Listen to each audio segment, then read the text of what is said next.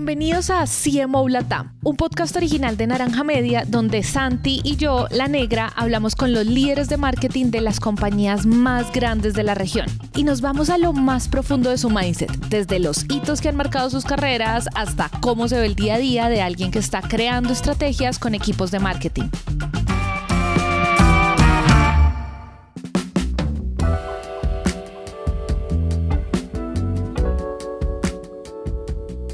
Episodio de hoy hablamos con Gonzalo Reategui, quien hasta hace poco fue gerente de marketing del grupo El Comercio, uno de los medios de comunicación más grandes de Perú, y actualmente es consultor en marketing digital y transformación de negocios. Con Gonzalo hablamos sobre los principales aprendizajes que han marcado su estilo de trabajo a lo largo de su carrera y especialmente ahora que tiene el reto de hacer que un medio de comunicación tradicional permanezca vigente en lo digital. También conversamos sobre cómo entender los intereses de las audiencias a partir de los datos, sus consejos a la hora de crecer campañas y esas apuestas que lo están trasnochando. Entonces, sin más preámbulos, vamos con Gonzalo. Yo quisiera preguntarte eh, sobre eso, como hagamos una pausa ahí solo porque es que en serio la curiosidad nos va llevando por las preguntas. Cuéntame un poco como esas lecciones aprendidas en Groupon, esas lecciones que además te llevas todavía hoy. En Groupon aprendí y que actualmente lo, lo, hago y se lo transmito siempre a, a los equipos que, que, voy formando,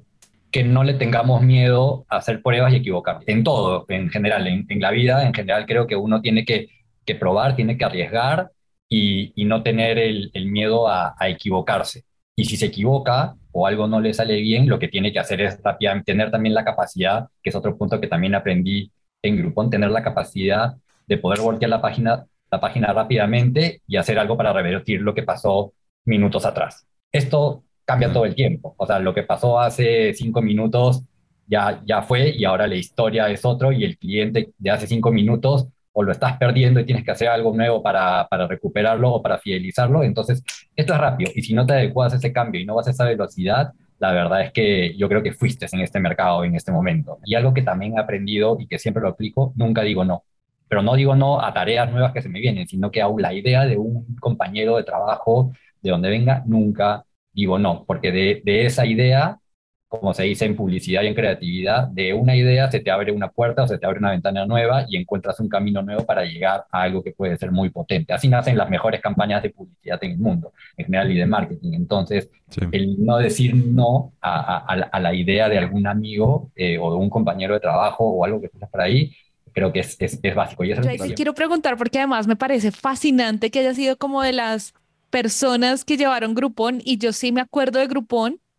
y me acuerdo que en su momento fue demasiado disruptivo, o sea, como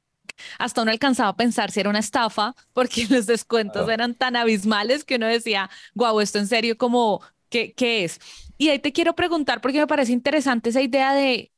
cómo es ese marketing cuando uno está introduciendo un nuevo producto y además tan disruptivo. ¿Qué fue, o sea, cuáles fueron esas cosas que les funcionaron muy bien? ¿Cuáles esas fueron eh, de pronto esas cosas que ustedes hicieron y que, y que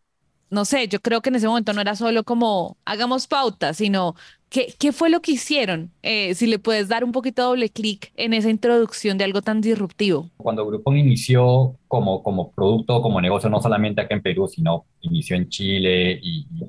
y, y, de ahí fue mirando a Argentina, Uruguay, a Colombia, y a México y todo. Groupon ingresó con una campaña, obviamente, de, de, de marketing y de publicidad a través de las redes, y de Google específicamente muy potente como para dar a conocer el producto y presentarse como algo novedoso, pero no como una campaña de marketing, o sea, campaña de marketing hacia Groupon, pero no, no como una campaña de marketing de los negocios hacia el cliente final. Entonces era primero capturar la atención de la gente, era primero capturar la atención de la gente y que dijera el público, el, el que iba a consumir, que se diera cuenta cuál era la propuesta de valor del producto de Groupon como marca. Entonces se hizo una campaña muy fuerte ahí. Una vez que llegamos a tener una cantidad de usuarios más o menos fidelizados o registrados por este concepto que se había creado, fue que comenzamos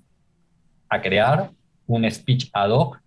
para los clientes peruanos, para los que podían ser nuestros socios peruanos, para presentarles este producto disruptivo, para que vean que podía ser potente, para dar a conocer su marca y para que la gente la pruebe. Entonces acá lo, lo principal era decirle a un restaurante, a una peluquería, a una estética, a, un nuevo club, que lo que íbamos a generar con esta campaña era que la gente iba a ir a probar tu producto y ya estaba en ti que hicieras lo imposible para poder fidelizarlo. Entonces, esa construcción de marca que se hizo fue bastante, fue bastante fuerte, bastante potente. Llegamos a una penetración bastante rápida en la mente de las personas, entonces eso nos ayudó realmente a que cuando fuéramos a conversar con nuestro speech de venta o nuestro speech comercial a donde los socios, como que no que se comieran el cuento, sino que dijeron, oh, wow, no, sí, esto es mucho más, o sea, me va a traer mejores resultados que tirar el, el, el, dinero de repente en una campaña de medio con tantos GRPs semanales y que voy a tener tanto alcance en, en diferentes canales de televisión, pero al final no tengo cómo medir realmente eh, los resultados de esa campaña. Entonces, creo que eso fue esa, esa, inversión inicial que se hizo del producto, creo que fue bastante, bastante y bien, y bien pensada. O sea, no es que se hizo a la loca como cualquier startup cualquier startup nueva que sale media alocada en ese momento, ahora todo está mucho más estructurado porque, pero en ese momento, uy, no, salgo muy, cosé como una avalancha. No, acá está, en verdad estaba claro cuál era la propuesta de valor de, de Groupon y se fue con eso hacia adelante. Entonces, eso, eso, eso ayudó mucho. Ahí te, ahí te quiero preguntar algo más y es, cuando uno lo ve en retrospectiva, yo creo que es mucho más fácil entender que la estrategia, por ejemplo, era la correcta, ¿no? Como que el posicionamiento era correcto, que el mensaje era muy claro, todo eso. Pero creo que es diferente. Eh, tienes como algunas luces o cuáles son como las luces con las que tú ahora evalúas eh, cuando estás creando justamente estos conceptos, el mercado, hacia dónde estoy llegando y demás, como cuáles son las luces que tú utilizas para decir, vamos por buen camino o no vamos por buen camino. Es, importante tener claro cuál es tu propuesta de valor, que tus cimientos, yo creo que los cimientos de, cualquier negocio o de cualquier emprendimiento es lo, es lo primordial para adelante, los cimientos bajo qué está construido. Si no son sólidos, como también me ha pasado alguna vez en algún lugar de trabajo, si, no es sólido el cimiento sobre el cual o la ruta sobre la cual vas, vas a ir para adelante, la verdad es que esto no, no te lleva a nada. Y si no tiene una identidad, el producto, la marca o el negocio que estás llevando para adelante, si no tiene una identidad clara, también creo que está destinada al, al, fracaso. Entonces, tener buenos cimientos, tener una identidad clara de lo que quieres y de lo que es tu producto, creo que son dos conceptos básicos o claves con los cuales yo siempre eh, salgo a, lanzar o una campaña nueva o cuando salgo a lanzar un producto nuevo dentro de los productos que ya tengo ahora como, como, como gerente de marketing en comercio o como el gerente comercial de los productos de B2C del grupo del comercio. Entonces, siempre estamos creando cositas nuevas ahí, pero si no está clara la ruta, si no está clara la identidad de ese producto o a dónde quiere llegar, la verdad es como también me ha pasado, pero me tengo que dar la vuelta, como les decía un rato, y pasar la página y ver qué nuevo puedo sacar. Yo creo que uno de los sectores que más se ha dicho en estos últimos 10, 15 años que se ha tenido que reinventar y reinventar y repensar y que además lo afectan las tendencias es todo el tema de medios. O sea, los medios sí que se han pensado las cosas y se las han tenido que, que, repensar. Yo creo que más con muchos retos encima. Y te quiero preguntar un poquito por eso, o sea, ¿cómo es el tema de dirigir marketing en algo que es tan cambiante? O sea, ¿cuáles son esas cosas que tú has aprendido que, que igual siguen funcionando o cuáles son esas cosas que ustedes hacen que, que les permitan seguir estando muy vigentes a pesar de que todo, no sé, que hace dos años TikTok era nada y hoy TikTok al parecer pues si no estás ahí no estás en nada. Entonces, eh, como cuéntanos un poco de esa experiencia de llevar marketing, pero en algo que es tan extremadamente cambiante como son los medios.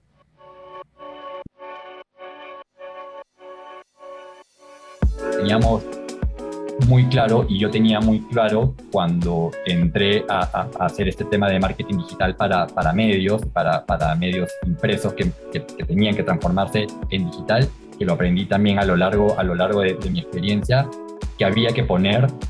al usuario en el medio. La costumbre y a lo largo de los tiempos era llegarle a los diferentes usuarios con las cosas que nosotros creíamos que ellos necesitaban. Y eso siempre fue un gran error nosotros siempre, ahora yo lo que hago es poner al usuario en el medio, entender qué es lo que él quiere, entender en qué momento lo quiere y con eso a impactarlo en el momento en el que, en el que, en el que yo sé que él quiere recibir algo eh, y qué es lo que quiere, qué es lo que quiere recibir. Entonces ahí viene toda una reingeniería de los procesos con los cuales se trabajaba de un marketing más o menos tradicional, en el que nosotros creíamos que le teníamos que hablar de la, de la gelatina tal, porque, de la gelatina de fresa, porque yo sé que a todo el mundo le gusta la fresa, pero a mí no me gusta la fresa, pero me estás hablando de la fresa, pero ahí me tienes que hablar de la de naranja, porque a mí me gusta la de naranja, pero yo te llegaba con la de fresa, con la de fresa, con la de fresa. No. Entonces, al entender qué es lo que Gonzalo quiere, qué es lo que Alberto quiere, qué es lo que Mauricio quiere, qué es lo que Santiago quiere, al entender eso, la verdad es que vamos a ser mucho más efectivos. Entonces, eso no se hacía en el grupo. Eso no se hacía en las campañas de marketing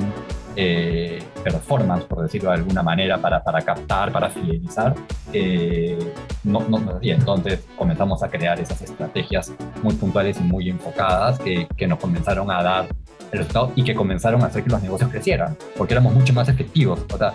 es interesante y lo correcto creo que es tener una conversación uno a uno con Daniela a través de email marketing, ahora a través de WhatsApp o a través de un mensaje de texto y hablarte a ti con lo que tú estás buscando en las redes o con lo que tú estás buscando en Google o lo que tú estás buscando en el comercio, pero y te mando un mail y para mí un mail no es una campaña de email que te mando, que te mando mail. Para mí los mails son conversaciones uno a uno porque te estoy estoy yendo a tu bandeja de entrada directamente, a tu bandeja personal que tú voluntariamente me la diste y tengo el acceso permitido para poder mandarte información, pero te tengo que mandar información que tú quieras recibir. Y cuando tú la quieras recibir, yo no tengo por qué mandarte, como te decía ahorita, no sé, un chocolate de coco a las 8 de la mañana cuando sé que a ti te gusta, no sé, un chocolate de, con 70% de cacao y que es bitter y que te lo tengo que, tengo que mandar esta conversación a las 11 de la mañana para generarte la necesidad o el impulso de que lo compres para que te lo comas al mediodía, ¿entiendes? Porque es la dosis que necesitas. Entonces, eso no se hacía antes. Que ahora, te digo, que todas las conversaciones con este usuario a través de los diferentes canales tengan el mismo mensaje, creo que es lo más importante y es lo que yo hago ahora.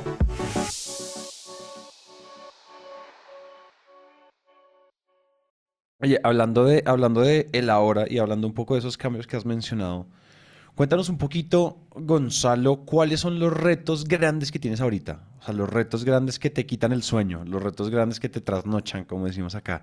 En verdad son, son dos retos. ¿ya? Uno es como que un poco de repente más holístico, por decirlo, que tiene que ver mucho con, la experiencia, con la experiencia del usuario, que es una rama muy importante ahora de todo lo que es el, el marketing, todo, porque la experiencia del usuario en un sitio es sumamente importante. Eh, y la otra es que ya tiene que ver mucho más con el negocio, negocio per se de, uno, de un objetivo de, de, conseguir gente que nos lea de manera digital. Es, eso no me deja dormir, porque conseguir personas que te quieran pagar, o sea, generar este cambiarle este mindset a los diferentes usuarios de que, oye, tienes que pagarme para poder leer una noticia, no sé, en La Nación, en El Tiempo, en el comercio acá en Perú, o en el New York Times, o en el New Yorker, que tengan que pagar una suscripción para acceder a noticias, es difícil cambiar esa, esa, esa, e, e, esa mentalidad. Entonces hay un trabajo, hay todo un trasfondo y vuelvo a la propuesta de valor del producto que uno tiene para que realmente le generemos la necesidad de ese usuario de que él tiene que pagar un dólar, dos dólares, un sol, un peso, cinco pesos para poder acceder a esa noticia. ¿Qué le estoy dando yo a él para que realmente diferente, que no lo consigue en Google al poner, no sé, quiero saber sobre Michael Jordan, por decir cualquier cosa, y que le aparezcan noticias y yo tengo una primicia de Michael Jordan como noticia premium, que si la quieres leer no te dejo leerla y tienes que pagar para suscribirte, pero si la puedes conseguir allá, ¿qué adicional te doy yo para que, entonces, hay mucho camino que recorrer ahí. No tenemos la fórmula, todavía no tenemos la fórmula descifrada, no la tenemos, definitivamente no la tenemos, pero estamos trabajando en el camino, en el recorrido de estos diferentes usuarios,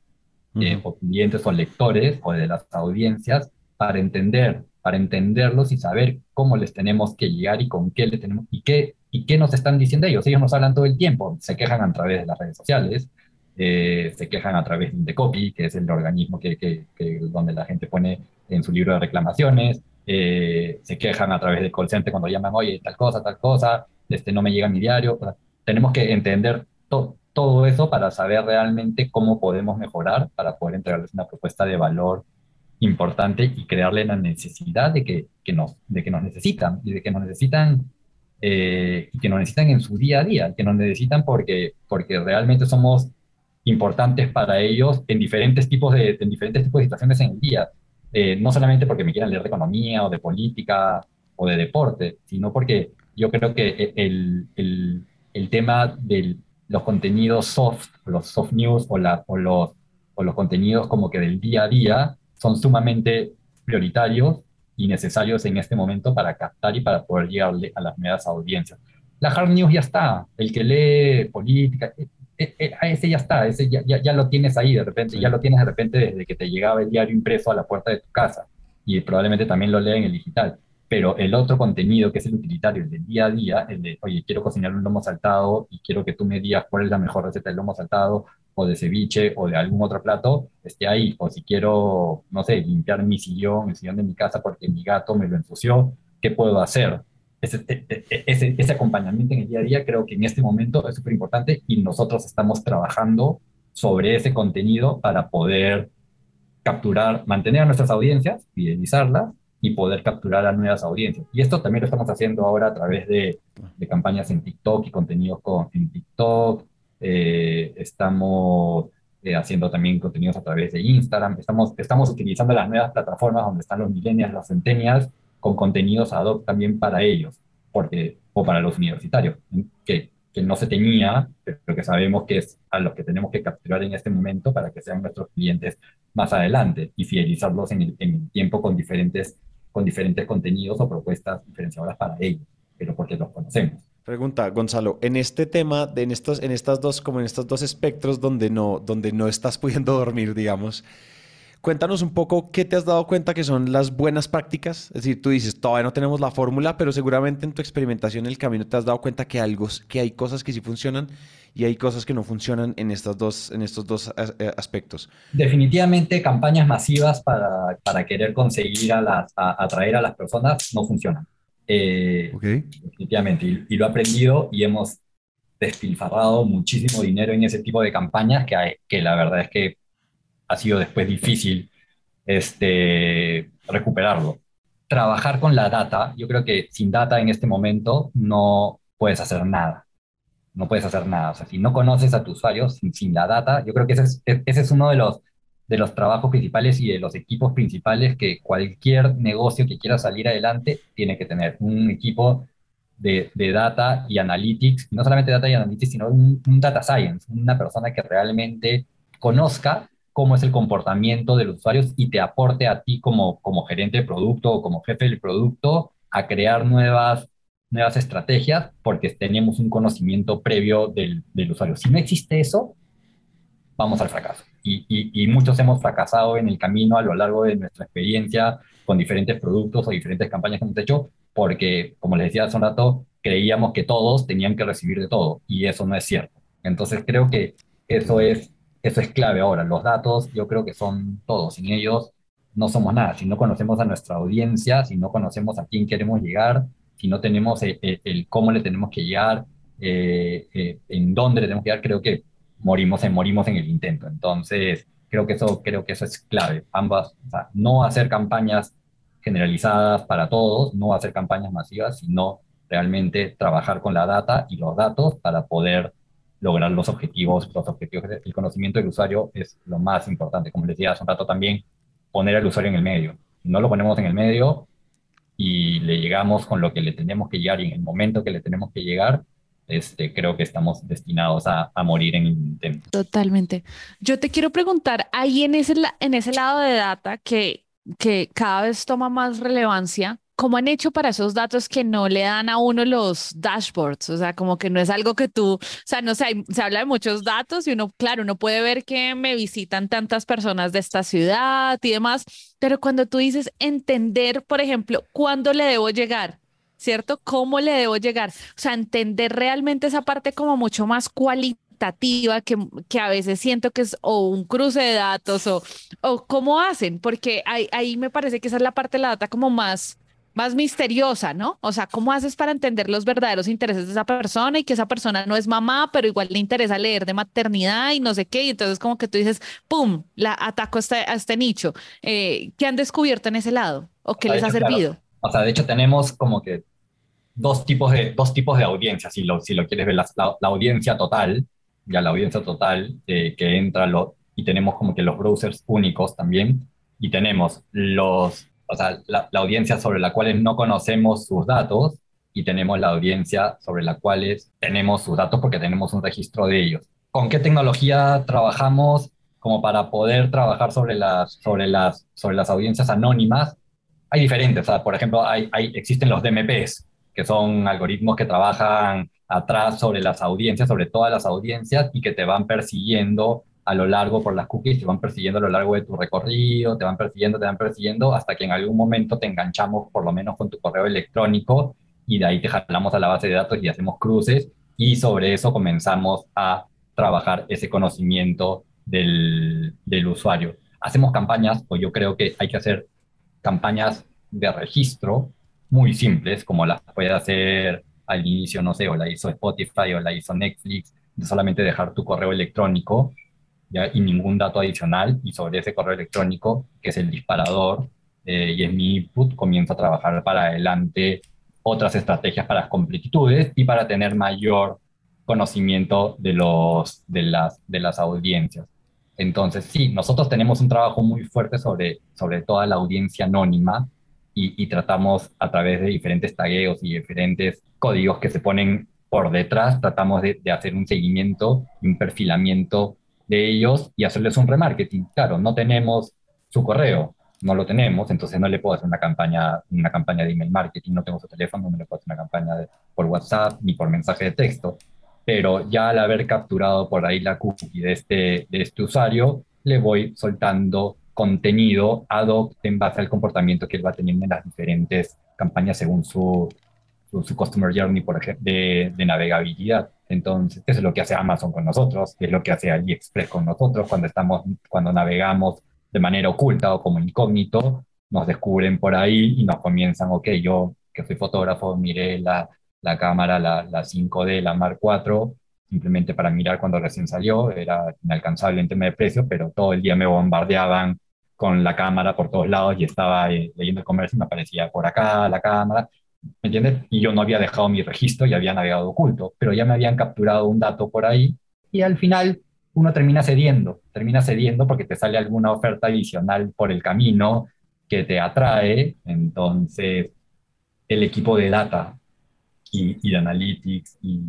es quien nos ayuda y es quien debería ayudar a, todas las empresas, y como te digo, creo que todas las empresas tienen que tener un equipo de, de data eh, atrás, y no solamente las empresas que están metidas en lo digital, o sea, en empresas tradicionales creo que también para el conocimiento de las personas y para darle soporte al equipo comercial para que puedan crear estrategias correctas y ad hoc deberían de tener un procesamiento y un, y un, sí, un estudio de lo que se ha venido trabajando a lo largo del tiempo y qué les ha resultado y qué no les ha resultado y lanzar propuestas que de ahí con el speech comercial se vuelven potentes para poder traer a un cliente o a un socio nuevo para cerrar, te quiero preguntar, o sea, me gustaría cerrar preguntándote si hay alguna apuesta a la que todavía no le estén invirtiendo tu, tiempo, tus recursos, el equipo, pero, pero algo que te llame la atención, metaverso, blockchain, o sea, hay algo que te está comenzando a resonar, a resonar, así todavía no le estén metiendo y como que te dé curiosidad entender en el mediano plazo. Nosotros no le estamos metiendo el tema, o sea, todo lo que es metaverso, todo lo que es criptomoneda,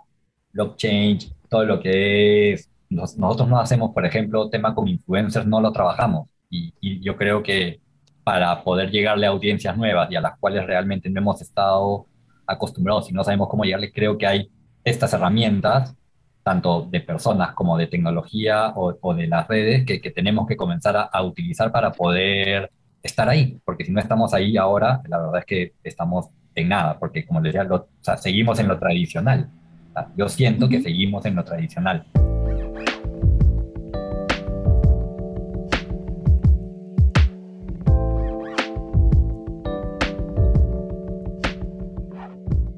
Ya tenemos que darle ese, ese switch a, nuestra, a nuestro negocio y a, y a nuestro mindset para realmente estar donde las audiencias están ahora. Entonces,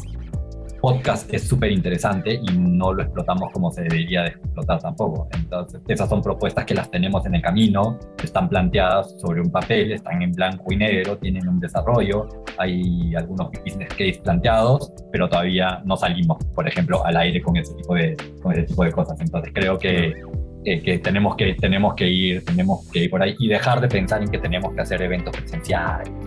y tenemos Total. que los eventos presenciales funcionan pero pero ya, ya, ya, ya no es una necesidad imperativa de, del mercado, ya creo que no tenemos que, que, estar ahí. Entonces hay, hay, estas nuevas, estos nuevos lugares donde tenemos que, que estar y, y no estamos.